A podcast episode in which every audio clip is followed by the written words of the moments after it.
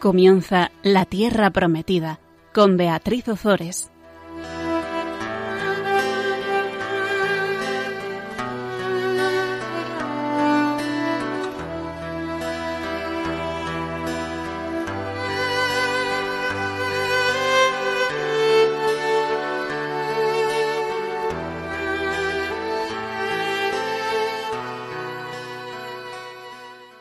Buenas tardes, queridos oyentes de Radio María. Aquí estamos un miércoles más compartiendo con todos vosotros la palabra de Dios. Buenas tardes, Bea. Buenas tardes, Beatriz. Muchísimas gracias, Bea, por estar aquí, por leer los, los textos, por tus comentarios y, y por tus oraciones. Por cierto, empieza. Pues bueno, gracias a Dios y empezamos con la oración. Oh Espíritu Santo de mi alma, te adoro. Ilumíname, guíame Fortaléceme, consuélame. Dime lo que debo hacer y haz que cumpla tu voluntad. Prometo someterme a todo lo que tú permitas que me suceda. Tan solo muéstrame tu voluntad. Amén. Vamos a ver. En el programa pasado hablábamos de cómo Absalón, una vez que ya había tomado la ciudad de Jerusalén, recordaréis todos cómo entró en Jerusalén, tomó el palacio real, eh, en fin, se acostó con las concubinas de su padre, eh, etcétera, etcétera, etcétera, pues ahora se dedica a perseguir a su padre para matarlo. Husay, que es el amigo de David, ordena que informen al rey David sobre los planes de su hijo Absalón. Lo que quiere es que a David le dé tiempo de ponerse a salvo y que no pase la noche en el desierto, porque como pase la noche en el desierto, eh, al día siguiente no lo cuenta. David obedece las instrucciones de, de Husay y atraviesa el río Jordán antes del amanecer, de tal forma que al amanecer todos estaban ya al otro lado del Jordán. ¿Qué hace Agitofel, el malo? Pues a Agitofel, al ver que no habían seguido su consejo y que Absalón estaba acabado y por tanto él también, pues se ahorcó. Y David hace un alto una vez cruzado el Jordán para descansar. ¿Dónde? En Mahanaim. Mahanaim es el lugar en el que los ángeles de Dios habían consolado al patriarca Jacob. David y los suyos, su ejército, sus tropas recuperan las fuerzas, descansan, comen, les llevan comida y se preparan para la batalla pero los consejeros de David le, le piden que, que, por favor que no participe en la batalla porque en realidad lo que quiere Absalón es matar a, a David, entonces que no, que no, que no se ponga a tiro. Y David lo que hace es, bueno, pues obedecer, él se va, se va entristecido porque porque sabe que eso va a ser una carnicería, y le pide a su, a su ejército que por favor que no maten a su hijo Absalón. Bueno, pues ahí nos quedamos, vea, ¿no? No sé si tú quieres comentar algo. No. Que estás encantada de, de comenzar este programa. Me has leído el pensamiento. Exacto. Bueno, pues vamos a leer entonces los versículos 9 al 13 del capítulo 18 del segundo libro de Samuel. Absalón casualmente se encontró frente a los hombres de David. Iba montado en un mulo, y al pasar el mulo por debajo del ramaje denso de una gran encina, la cabeza de Absalón se enredó en ella. Él quedó suspendido entre el cielo y la tierra, mientras el mulo que montaba, montaba siguió su camino. Un hombre lo vio y fue a comunicárselo a Joab. He visto a Absalón colgado de una encina. Joab dijo al que le dio la noticia ¿Lo has visto? ¿Por qué no lo mataste allí mismo y lo dejaste tendido en tierra? Yo te habría dado diez monedas de plata y un cinturón. Pero el hombre contestó a Joab Aunque pusieran en mi mano mil monedas de plata, no extendería mi mano contra el hijo del rey, pues claramente oímos la orden que el rey os dio a ti, a Abisai y a Itai. Respetadme la vida de Absalón. Si hubiese cometido esa perfidia por mí mismo, no podría quedar oculta ante el rey y tú serías el primero en ponerte contra mí. Bueno, es un texto que, que no tiene desperdicio. Vamos a ver. Absalón casualmente, ese casualmente de la Biblia, que no existen las casualidades, pues mm, casualmente, casualmente dentro del plan de Dios o casualmente dentro del designio de Dios, se encuentra frente a los hombres de David. ¿Y qué, qué le pasa a Absalón? Absalón va montado en un mulo. Y yo, yo creo que es que eh, la Biblia tiene también su sentido del humor. Vea, te lo estás imaginando, ¿no? Por supuesto. Absalón, ese hombre eh, que se cree, bueno, que, que, se cree con derecho a matar, a, a, a impartir su propia justicia, que ahora quiere, em, que, quiere matar a su padre porque quiere ser el rey. O sea, es el prototipo de, del hombre soberbio que, que estamos rodeados hoy en día, ¿no? Del yo, yo, yo, yo y yo y, porque yo, ¿no? Ja, pues no sé, ahí en un mulo y de repente pasa por debajo del, del ramaje de una encina y, y la cabeza de Absalón se enreda en ella y, el mulo sigue su camino y el otro se queda colgado de la encina entre el cielo y la tierra, pues no me digas Hombre, pobre Absalón, pero a, mí me, me, hace gracia, ¿no? Es un poco como la caricatura de, del hombre soberbio, que, que, al final, hijo mío, es que a la mínima de turno es que te quedas colgado en, en, una encina porque, porque mm, vamos a ver, el, el, quedar colgado por la cabellera es, eh, ¿qué es la cabellera? La cabellera es el, el objeto de su, de, su vanagloria y los hombres suelen ser castigados por sus propios eh, vicios y vanidades. De hecho, yo no me acuerdo quién era, pero hay algún santo que ha estado en el purgatorio y que ha contado que sobre todo las, en las esferas más bajas del, purgatorio, eh, donde las almas sufren muchísimo, porque dicen que es mucho mejor sufrir aquí en la tierra que en el purgatorio, y yo, yo lo entiendo. Lo que pasa es que, bueno, ahora como nos metamos en este programa ahí, pero, pero dice que, que, los hombres son castigados, eh, o sea, sufren en las partes de su cuerpo donde, donde han cometido sus, sus pecados. Y esto mm, es muy significativo también lo de, lo de Absalón, porque el, su cabellera, su, su vanagloria, su cabeza suspendida ahí en, en un ramaje, pues, pues es un poco la caricatura del, del hombre soberbio, ¿no? Sí, y mientras lo decías me está recordando a que la cabeza de la iglesia es Cristo. Y es justo, pues, una caricatura lo contrario. O sea, ¿dónde va a quedar la cabeza de, del, del demonio? Desde luego, desde luego. Y fíjate que eh, Agitofel, que era su mano derecha, se había ahorcado y dijimos que era prefiguración de Judas, pero este también es prefiguración de, de Judas, que, que, que, va a morir suspendido eh, en el aire eh, con el cuello enredado en, en, una rama. ¿Quién era Judas? El, el traidor. ¿Quién es este Absalón? El traidor. ¿eh? Pero lo que, lo que tú dices exactamente, mira dónde se deja la cabeza por creerse Cristo, ¿no? Que como claro. dices tú. Hay un comentario de, de Casiodoro que habla eh, precisamente de esto, de la prefiguración de Judas. Vamos a leerlo, vea. Cuando Absalón perseguía cruelmente a su padre David, el mulo, al galope, lo metió bajo una túpida encima. Las ramas se le enredaron en el cuello y quedó suspendido en el aire, prefigurando al traidor del Señor. Al igual que Judas terminó su vida colgado de una cuerda. El perseguidor de David expiró oprimiéndole la garganta. En realidad, sabes, estaba yo pensando que gastar toda tu vida para, para ser el rey, para ponerte por encima de todo el mundo, total, para morir así, ja, pues lo hubiera ido mucho mejor, no sé. Mmm. Pero a veces es, tenemos que morir así para darnos cuenta de que nos hubiera ido mucho mejor, ¿no? Pues sí. A veces Dios nos da la gracia de darnos cuenta en nuestra vida en momentos puntuales de cosas que estamos haciendo y mediante una humillación. Y oye, es un momento de gracia de poder cambiar. Desde luego, desde luego.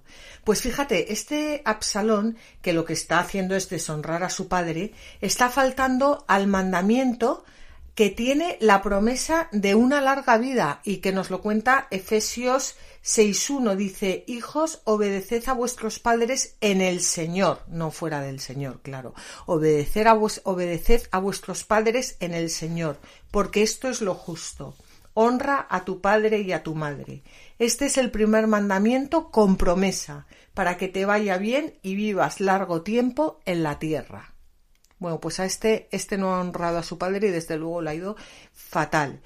Y de ahí que Dios saliese como vengador de, de, David, cuyo corazón paterno estaba, por supuesto, dispuesto a perdonar. Y dice la carta a los romanos, no devolváis a nadie mal por mal, buscad hacer el bien delante de todos los hombres. Si es posible, en lo que está de vuestra parte, vivid en paz con todos los hombres. No os venguéis, queridísimos, sino dejad el castigo en manos de Dios, porque está escrito Mía es la venganza, yo retribuiré lo merecido, dice el Señor. Por el contrario, si tu enemigo tuviese hambre, dale de comer. Si tuviese sed, dale de beber. Al hacer esto, amontonarás ascuas de fuego sobre su cabeza. No te dejes vencer por el mal. Al contrario, vence al mal con el bien. Es impresionante, ¿eh? Es que San Pablo. Mm, porque no, no es que. No, no te está diciendo que seas idiota, te está diciendo que todos vamos a ser juzgados. Que dejes el juicio en manos de Dios, que tú no te preocupes de juzgar a tu enemigo y de darle su castigo, que Dios es el que le va a juzgar y el que le va a dar su castigo. Bueno, a él y a ti. Totalmente. Y cuando dice aquí, vivid en paz con todos los hombres, pues pensaba mientras hablabas que al final la paz es abandonarse las manos de Dios y dejar que Él, pues lo que acabas de leer, que Él sea, que Él lleve a cabo su justicia, que dejarlo en sus manos. No es tanto nosotros resolver todo para que termine, sino la paz de Dios. Ya, pero mm, Fíjate, vea que nosotros estamos aquí, nosotras estamos aquí leyendo todo esto. Yo mientras lo estoy leyendo, y eso que, que lo he preparado, ¿eh? Pero estoy pensando, oye, qué, qué maravilla. Esto es, es que, es que esto es, esto es la verdad, es, esto es, esto es lo que, lo que tengo que hacer. Pero hija, luego salgo de aquí y se me olvida. Bueno, esperemos que, que algo me quede, ¿no? Que algo nos quede a todos. Bueno, pues el caso es que el, pobre Absalón este, bueno, pobre, que, pero vamos, sí, pobre, por eso es un pobre desgraciado, ¿no? El pobre Absalón este está ahí colgando con la cabeza de una encina, o sea, la mula ha cogido, eh, se ha alargado, mm, el, mulo le, le ha dejado ahí colgando y un hombre le ve colgado. Y Joab se, enfurece y le ofrece dinero, dinero y poder reflejado, o sea, significado en el cinturón por matar a, mm, Absalón. Y vemos aquí la fidelidad de este hombre que seguro que tiene mil veces menos dinero que, que, mm, que Joab o que no tiene nada, ni tiene poder, ni tiene dinero, pero que es fiel a las órdenes de David, su rey. Y en cambio vemos aquí una vez más la infidelidad de Joab, que le importa, hablando claro y pronto, un pimiento lo que le ha ordenado su rey. Lo que quiere es acabar con Absalón. Y Joab además fue el que el que hizo que Absalón fuera a Jerusalén. ¿Te acuerdas? Sí. Fue Joab. Y ahora, como no salieron los planes como Joab quería, pues ahora vamos a matarle, ¿no? Lo de siempre. Cuando alguien nos molesta, pues le matamos. Y si no es físicamente, pues es espiritualmente. Y ya está. Pues, pues eso, eso es lo que, lo que, lo que va a hacer, lo que va a hacer Joab. Pero antes de leerlo vamos a hacer una pausa musical para poder reflexionar un poco sobre todo esto que hemos estado hablando.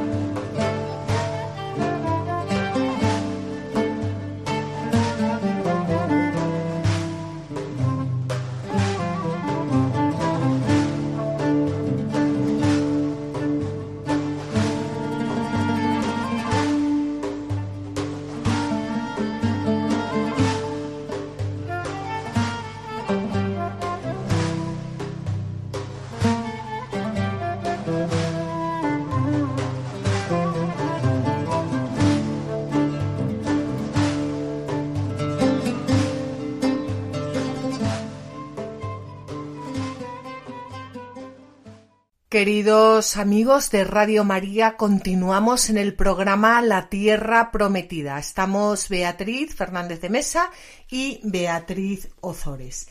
Estábamos hablando de Absalón, el pobre que iba, mm, iba montando en un mulo y de repente pasa por debajo de una encina y se le queda la cabeza, o sea, su vanagloria, enredada en la encina y el mulo sigue andando porque no le importa nada dónde se queda su amo Absalón. Vamos a ver ahora qué hace Joab, porque el rey David, como os recordaréis, había pedido a su ejército que por favor que no mataran a su hijo Absalón, que no le hicieran daño y aparece un hombre que le da la noticia a Joab, como acabamos de ver, de que Absalón está colgado de una encina y Joab se pone furioso porque no le ha matado.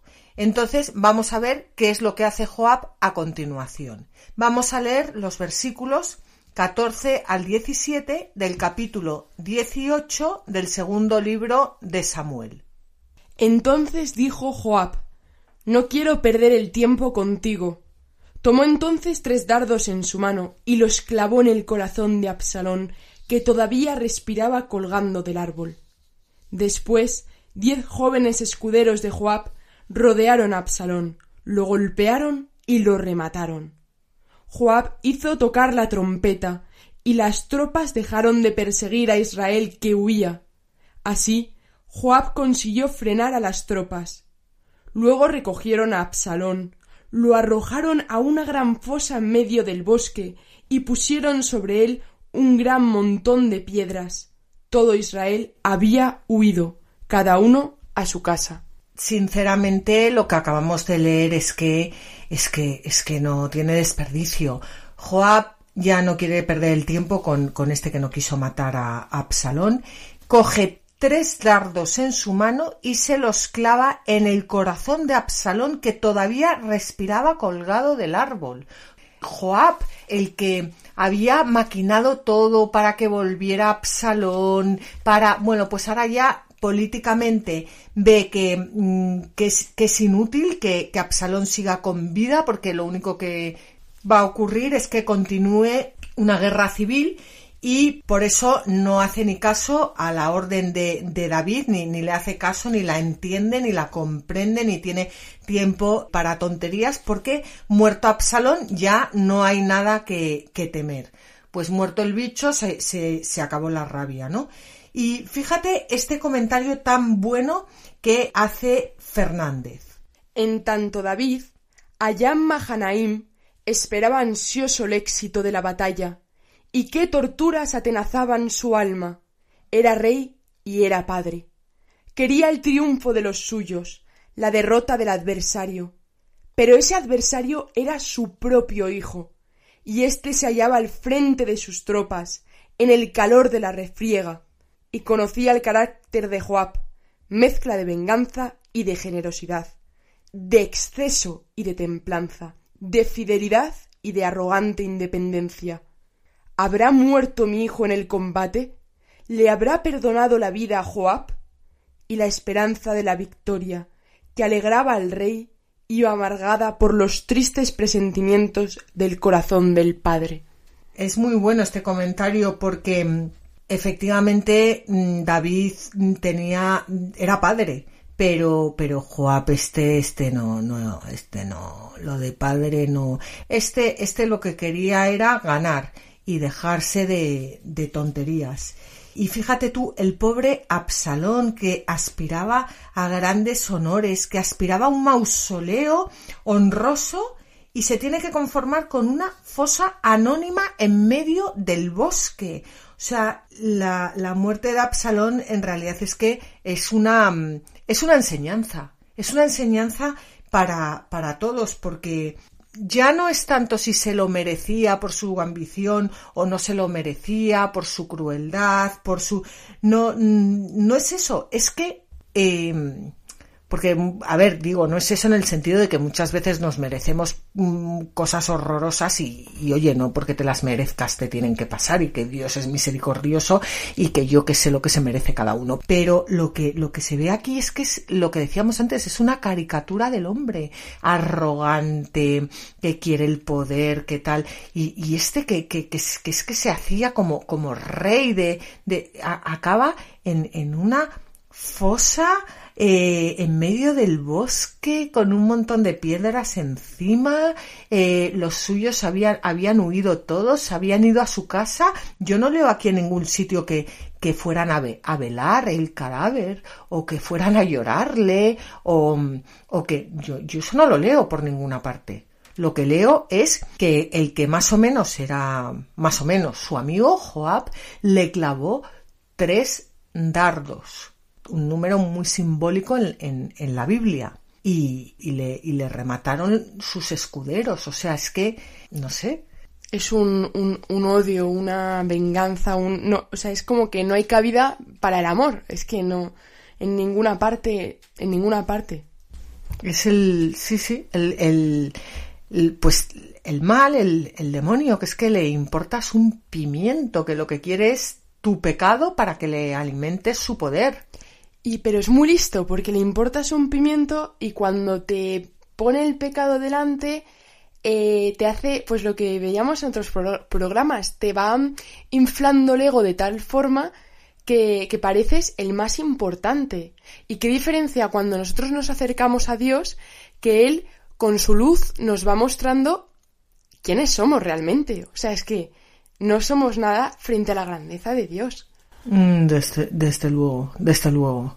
Desde luego. Y yo lo que, lo que no quiero, bueno, yo creo que esto queda claro, ¿no? Pero que yo creo que, mm, que, o sea, quiero que quede todavía más claro, que es que esto está escrito para cada uno de nosotros y que esto es una enseñanza para nuestra vida aquí y ahora y para es una invitación para meditar en nuestra arrogancia, en nuestra soberbia, en cómo nos, nos, portamos con los demás, cómo vemos a los demás, ¿no? Como el que, el que me va a resolver mis asuntos económicos, el que todo me lo debe, el que se cree que es mi amigo, pero vamos, no le voy a dar yo mi amistad ni a tiros, el que, o sea, ¿qué estamos viviendo? Porque esto se ha visto mucho con la pandemia, también con el coronavirus. O sea, mm, es verdad, vamos, que, que, que ha habido grandes hazañas y, y grandes santos y, grandes todos, pero también ha habido grandes desgracias. O sea, es un, un individualismo también el que se ve muchas veces. La mascarilla parece que eres un criminal si no te la pones, que, eh, que si contagias, que si no contagias, que si los rastreadores, los no rastreadores, los, o sea, es, es como, como, no sé. Sí, cuando no tienes a Dios sobre, no lo amas sobre todas las cosas, es, también lo has comentado tú alguna vez, es que realmente de ahí procede el amor. Si no nos eh, sumergimos en el amor de Dios, quedamos al resto.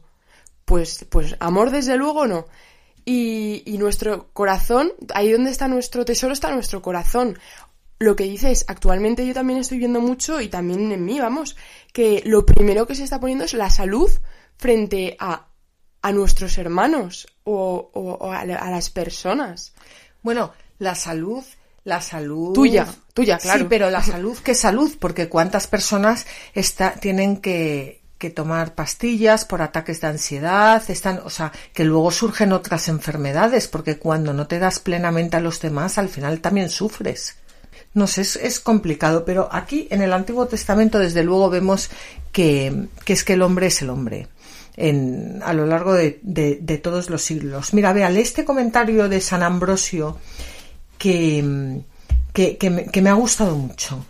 ¿Qué se puede decir de Pedro, quien saliendo hacia la hora sexta sobre la azotea, conoció el misterio de los gentiles que debían ser bautizados?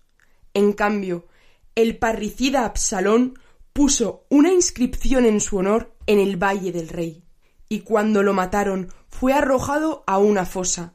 Así, los santos van hacia el Señor, mientras los criminales van hacia los vicios. Los santos están sobre los montes y los culpables en los valles. Ciertamente el Señor es Dios de los montes y no Dios de los valles. Es verdad que, que la Biblia siempre habla también eh, simbólicamente. Eh, y, cuando, cuando te habla de subir, siempre subes hacia Dios o bajas hacia, hacia, hacia lo más bajo. Vamos a, vamos a, mm, a continuar. Bueno, de aquí nos queda solo un versículo, el versículo 18. Vamos a leerlo. Absalón se había erigido en vida la estela que hay en el valle del rey, pues se dijo No tengo hijos que conserven la memoria de mi nombre. Y puso su propio nombre a aquella estela que hasta hoy se llama Monumento de Absalón. Bueno, pues esto es a lo que se refería a San Ambrosio en el comentario que puso una inscripción en su honor en el Valle del Rey y cuando lo mataron pues fue arrojado a, a, una fosa. El Valle del Rey es probablemente el Valle de Cedrón y allí hay un monumento que lleva el nombre de Tumba de Absalón, pero que no tiene nada que ver con el que se menciona aquí porque recibió su nombre mucho más tarde. Y los árabes y judíos enseñan a sus hijos a tirar piedras contra aquel monumento, es decir, contra aquel hijo que se rebeló contra su padre. Y me parece muy triste que haya que hacerse un monumento para que te recuerden. Y no sé, es algo que, que he leído y que me, me ha sorprendido bastante. Pues sí, es mejor que te, que te recuerden por otras cosas que porque tú te hayas hecho un monumento a ti mismo. O que no te recuerden casi directamente, ¿no? Bueno, yo prefiero que no te recuerden a que te recuerden porque te has hecho un monumento a ti Por mismo, eso. la verdad. Pero bueno, pues ahora David va a recibir la noticia. Vamos a la noticia de la muerte de su hijo Absalón. Vamos a leer los versículos 19 al 23 del capítulo 18 del segundo libro de Samuel. Ahimás, hijo de Sadoc, dijo Iré corriendo a anunciar al rey que el Señor le ha hecho justicia contra sus enemigos. Pero Joab le dijo No serás tú hoy el portador de la buena noticia. Otro día lo harás. Hoy no puedes dar buenas noticias, porque el hijo del rey ha muerto. Y dijo Joab a un cusita Vete a comunicar al rey lo que has visto. El cusita se postró ante Joab y se fue corriendo. Pero Ahimás, hijo de Sadoc, insistió y dijo a Joab Aunque ocurra cualquier cosa, déjame ir corriendo con el cusita. Joab le contestó ¿Por qué ir corriendo, hijo mío? Esta noticia no te reportará ningún bien. Él respondió Aunque ocurra cualquier cosa, déjame ir corriendo. Y él le dijo Corre si quieres. Ahimás fue corriendo por el valle y adelantó al cusita. Bueno, pues el episodio de la noticia que hay que transmitir a David refleja las características de los protagonistas. Joab es el estratega calculador que sabe que la noticia de la victoria supone un enorme disgusto para David y por lo tanto evita transmitirla con, con prisa porque no a él no le va a aportar nada. O sea, le aporta que se haya muerto Absalón, está encantado, bueno, que se haya muerto no, que lo ha matado él, pero ve que el, el decírselo a David no le va a aportar nada, nada bueno. Ahimás es un joven impetuoso que quiere ser el primero en comunicar el fin de la contienda y David, aun siendo rey, va a conservar su gran humanidad pendiente de la suerte de, de, su, de su hijo. A mí lo que más me, me, me ha chocado de aquí es lo que le, le, le dice Joab. Le dice, ¿por qué ir corriendo, hijo mío? Esta noticia no te reportará ningún bien. Joab sabe que no ha hecho bien. Joab sabe que ha, no ha cumplido la voluntad de su rey, pero le importa un pimiento porque la, la obediencia en el mundo eh, no, no sirve para mucho.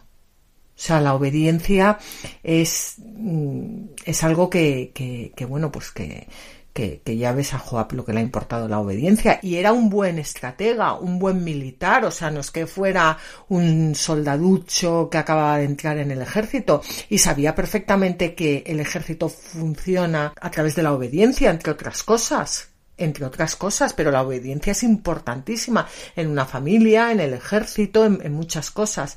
Pues, pues no, no, no. Joab puso, hizo su voluntad por encima de la de su señor, ¿no? que su señor es, es, David. Estamos hablando de, de, un rey que está en las manos de Dios. O sea, en realidad puso su voluntad encima de la de Dios, probablemente. Sí, probablemente. Tal cual. Bueno, pues si quieres, eh, Bea, vamos a hacer un- una pequeña pausa musical y continuamos.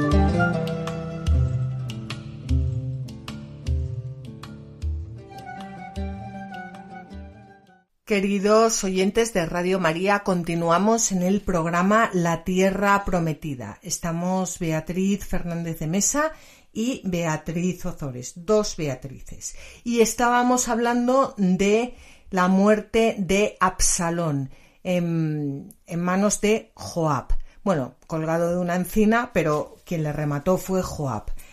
Comentábamos que David había pedido que por favor que nadie matara a su hijo, pero a Joab no, no le no dio mucha importancia a, esa orden.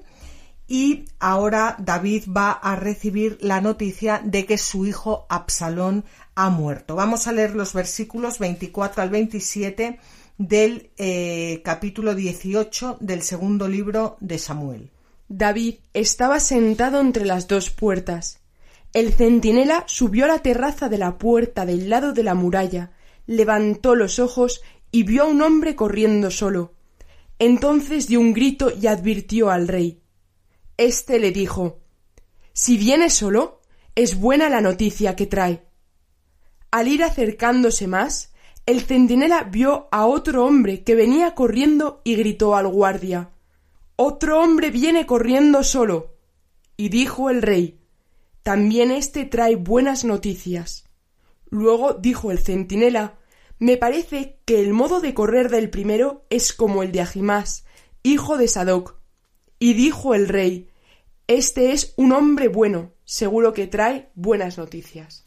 Bueno, pues ahí está el pobre David que, que quiere, daba igual lo que le dijera el centinela porque, porque estaba sin perder la esperanza hasta el último momento. Pero fíjate, David estaba sentado entre las dos puertas. Entre las dos puertas. La entrada se cerraba por la parte de afuera con una puerta y por la de dentro con otra puerta. Y el sitio entre las dos puertas formaba una pequeña plaza que servía para reunirse y para juicios públicos. Y allí estaba David, sentado entre las dos puertas, con el corazón torturado. Entre las dos puertas, entre la espada y la pared, en una puerta yo veo que prefigura a David como rey y la otra a David como padre. David como rey tiene que ganar esa batalla y, vencer a su enemigo, pero es que da la casualidad de que su enemigo es su hijo y también está ahí David como padre.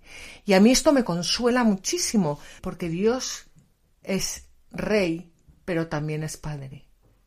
Y por eso el juicio dice la Biblia que se ríe de la misericordia. Perdón, al revés.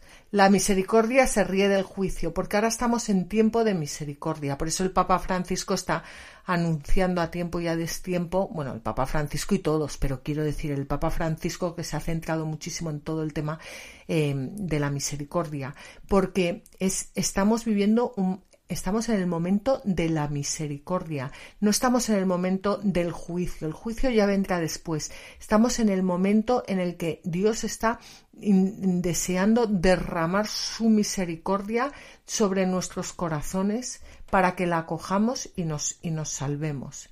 El juicio vendrá luego. Entonces, a mí esto me consuela mucho porque eh, Dios también está bueno, humanamente hablando, entre dos puertas con nosotros, entre la paternidad y, entre su, su, reinado. Entonces, él, él nos juzga, pero Él es Padre, y Él es Padre antes que juez, y Él quiere llevarnos a la salvación antes que juzgarnos. De hecho, yo sí que recomiendo a los, bueno, me atrevo a recomendar a los oyentes que está el libro de, para quien le interese profundizar más en la Divina Misericordia, de Santa Faustina Kowalska, que se llama así, la Divina Misericordia. Y creo que es una oportunidad, pues, para conocer, claro, qué es, o sea, qué misericordia, eh, cuál es la misericordia de Cristo.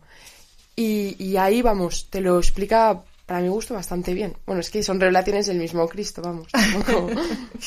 bueno, pues después de, de, esta recomendación que nos has hecho, Bea, eh, vamos a continuar leyendo los versículos 28 al 32, capítulo 18 del segundo libro de Samuel. Ahimás dijo al rey gritando La paz sea contigo.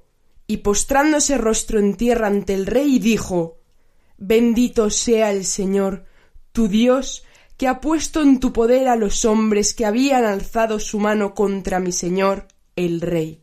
El rey preguntó ¿Está bien el joven Absalón?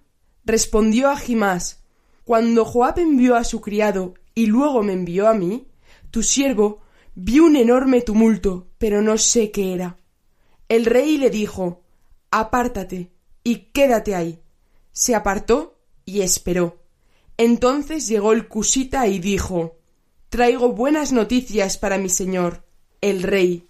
El señor hoy te ha hecho justicia librándote de la mano de todos los que se levantaron contra ti. Dijo entonces el rey al cusita ¿Está bien el joven Absalón? El cusita contestó Que le suceda como a ese joven a todos los enemigos de mi señor, el rey, y a cuantos se levanten contra ti para hacerte daño. Bueno, el, el cusita era un bestia, pero vamos, de. O sea, fíjate que no ha entendido absolutamente nada. Llega emocionado pensando que le van a nombrar, vamos, primer ministro del reino porque es el que le va a dar la noticia al rey de, de, de, que han muerto sus enemigos. No está pensando ni, ni, que el que ha muerto es el hijo de David, ni no, y, y, yo creo que muchas veces nosotros también somos un poco así, que damos las noticias sin tener compasión de las personas o hablamos sin tener compasión de las personas y sin saber o sin importarnos lo, lo que están sintiendo realmente, sino solo vemos lo, lo, nuestro y este solo veía que, que la buena noticia, que él pensaba que era una buena noticia y, y, que, y que, quería ser el primero en, en contársela al rey, que, que, su ejército había vencido. Y el pobre eh, David es que, bueno, y además fíjate el cusita, ¿eh? El Señor hoy te ha hecho justicia librándote de la mano de todos los que se levantaron contra ti. O sea, el Señor te ha hecho justicia librándote de tu hijo. Es, es que, claro, es así. Y ve, al Señor, bueno, me da la sensación de que está viendo al Señor como a un guerrero, como te ha hecho just, ¿no? esa justicia, ese guerrero ha vencido a tus enemigos, tuya es la gloria. Y como dices tú, es que no ha entendido nada de, de la de lo que Dios quiere, de la salvación de los hombres, del amor de, de, a los hermanos. Pues lo que nos pasa a nosotros tantas, tantas veces. Y David, que está en, en otro, en, en, otro, vamos, tiene la mente en otra parte, lo único que le pregunta es si está bien el joven Absalón. Y el cusita es tan bestia porque le importa un pimiento el rey David, le importa un pimiento el joven Absalón y le importan un pimiento a todos y le dice que les suceda como a ese joven a todos los enemigos de mi señor el rey y a cuantos se levanten contra ti para hacerte daño. O sea, este cusita no se ha enterado de nada y David no es su señor. no, no le conoce, no le importa nada cuánto se levanten contra él para hacerle daño. No, es que no, no se ha enterado de nada. Es que cuántas veces actuamos nosotros así. En nombre de Dios, ¿eh? En nombre de Dios que no hay que tomar el nombre de Dios en vano, los que hagan esto, porque lo que han hecho contra el Señor y tal. Y a lo mejor está el pobre Señor ahí, sentado, esperando a que el otro se convierta, y tú, tú, juzgando. Porque mira, porque mira cómo ha comulgado, porque ha hablado en misa, porque ha no sé qué, porque ha.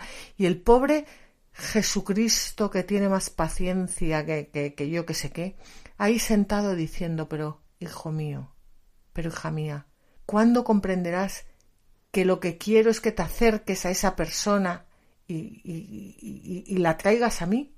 ¿No?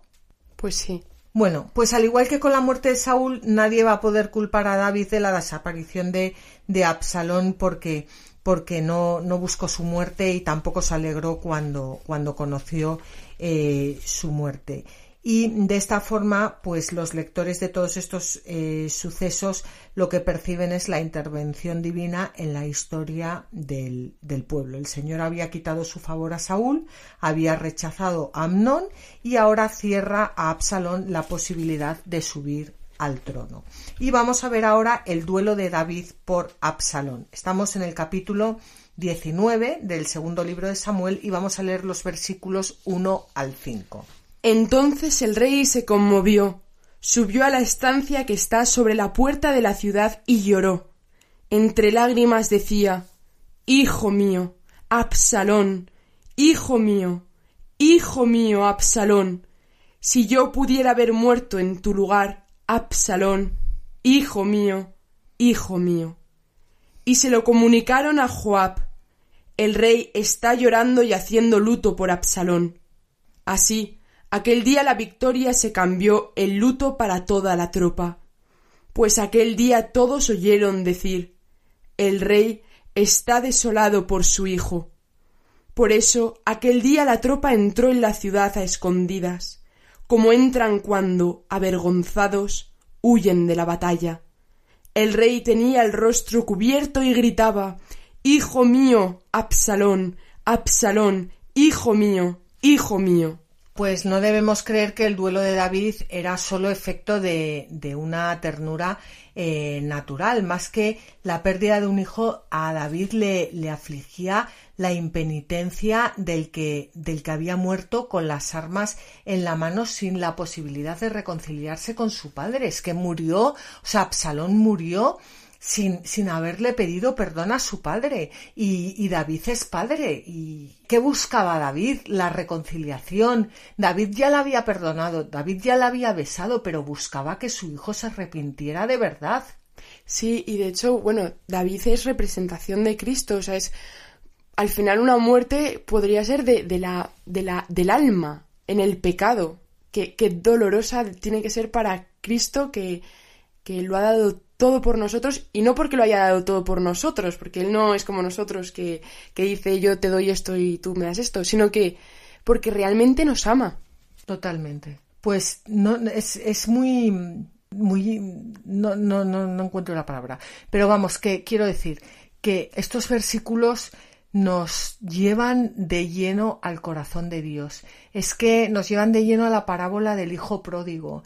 Es ese padre que, que, llora por su hijo, pero que llora por su hijo ya no tanto porque, porque se ha ido y le echa de menos, pero bueno, eso un padre lo puede ofrecer, sino por que su hijo está viviendo en pecado. Ese es el sufrimiento verdadero del padre. ¿Y qué quería David? Que se pudiera arrepentir antes de morir no por él, él ya la había perdonado, sino por su propio hijo. Es muy fuerte, ¿eh? Y también, pues sí, me, me hace reflexionar de qué es el verdadero perdón al final. No es tanto el que, bueno, quedemos en paz de, bueno, sí, pues ya está, sino el, el, el, el perdón, de, el deseo profundo de que la otra persona se salve. Totalmente. Vamos a, leer un comentario de, San Agustín sobre el llanto de, de David por su hijo impío.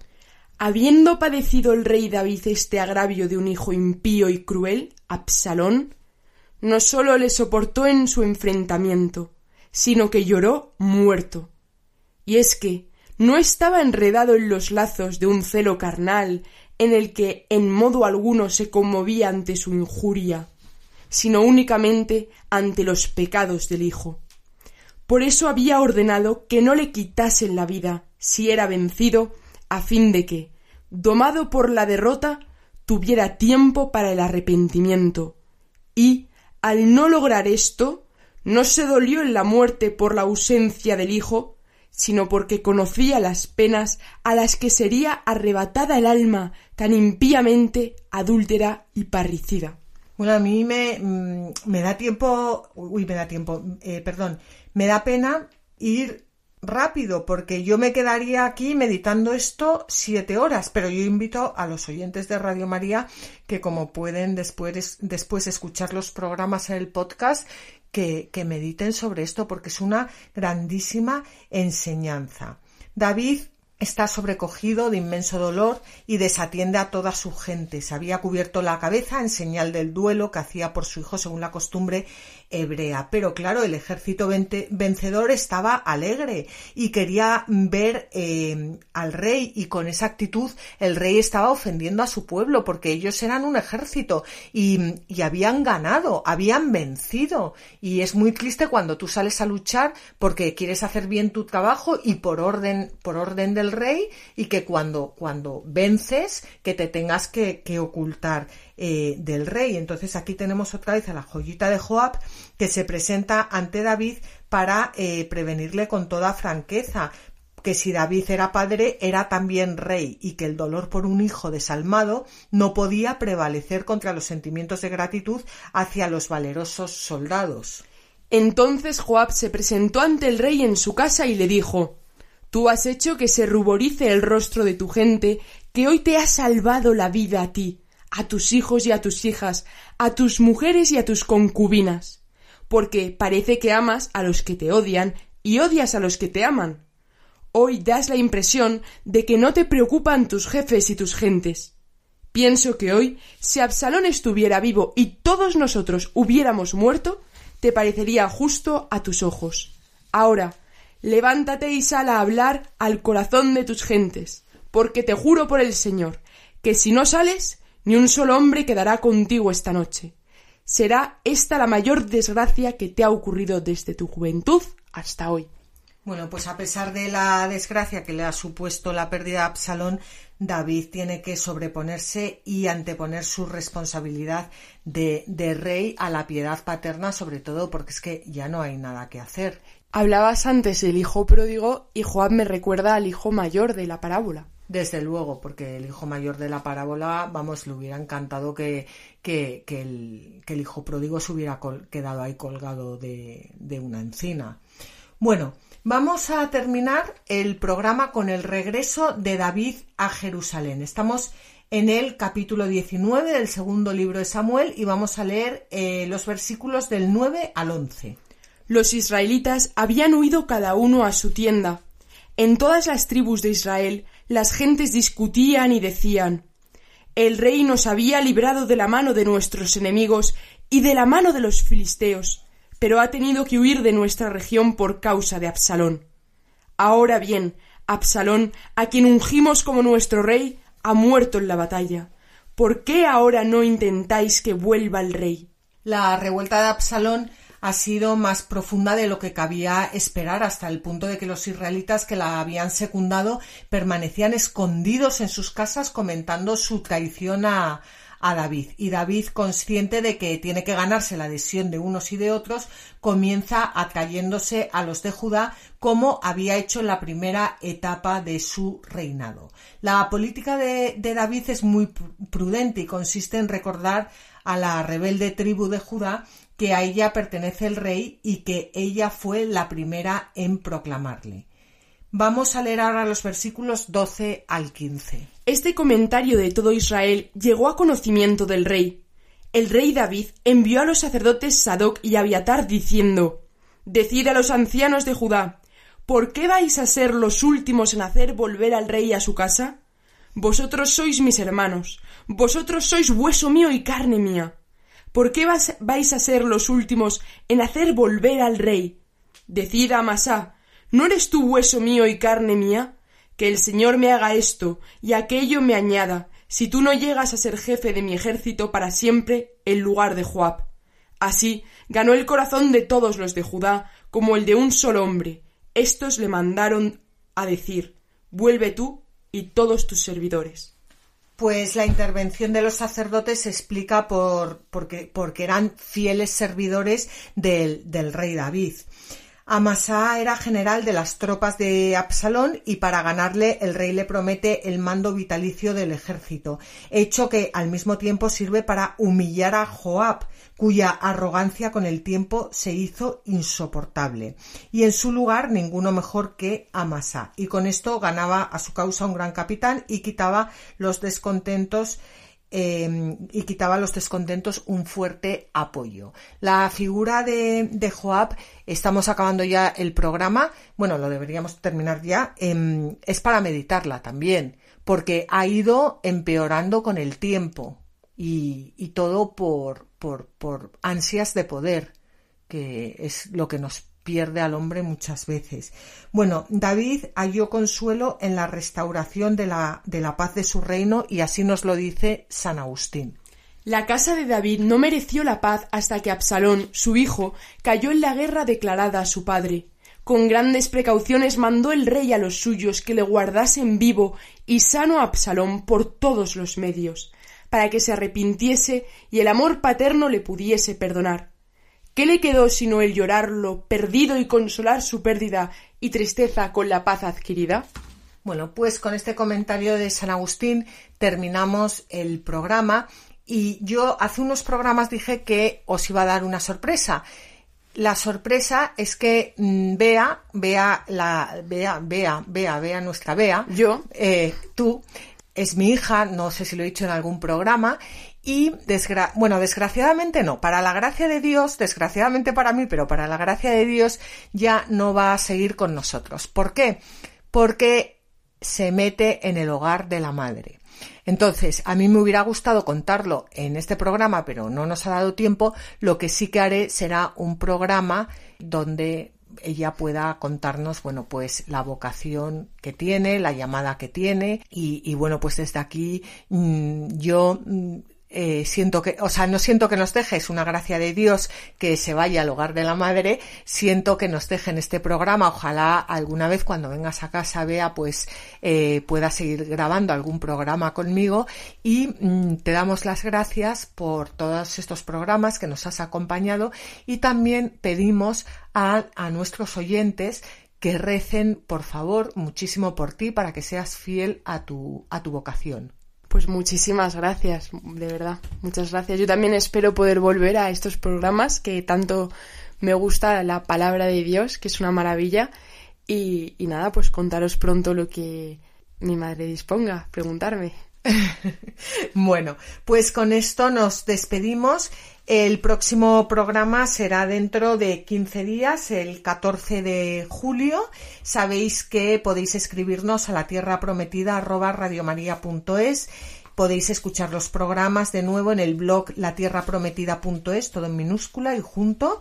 Y podéis pedirlos a Radio María en el teléfono 91 822 8010 o bajarlos en el podcast de Radio María. Y como siempre, os animamos a que cojáis vuestras Biblias y no dejéis de leerlas, meditarlas y rezarlas, porque en los libros sagrados el Padre que está en los cielos sale amorosamente al encuentro de sus hijos para conversar con ellos.